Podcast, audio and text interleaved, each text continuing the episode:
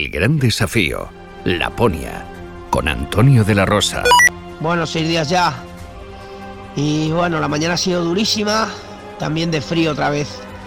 Pero bueno, la parte buena es que a media mañana ha empezado a nevar y bueno, eso ha traído dos noticias, una buena y otra mala.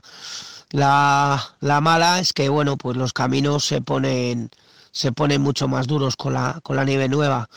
La buena es que, que al nevar pues caldea un poquito el ambiente y la temperatura pues, yo creo que en una hora ha subido como 10 grados y se habrá puesto a, a menos 20, menos 15, ya, ya una temperatura más o menos razonable para poder ir caminando.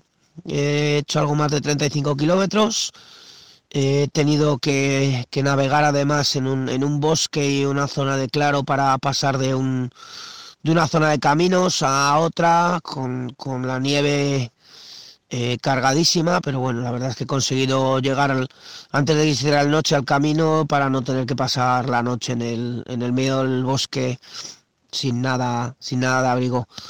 Bueno, eh, he parado a dormir en, en medio del camino, puesto de protección delante y detrás, pongo los esquís en cruz, no, no sea que vaya a, pasar una moto de nieve, aunque hace semanas que se ve que, no han pasado las motos por aquí, pero por si acaso no, vaya a pasar por la noche. Bueno, a ver qué tal, qué tal se da mañana. Eh, confío en que, que la temperatura sea un poquito más benévola. Adiós amigos.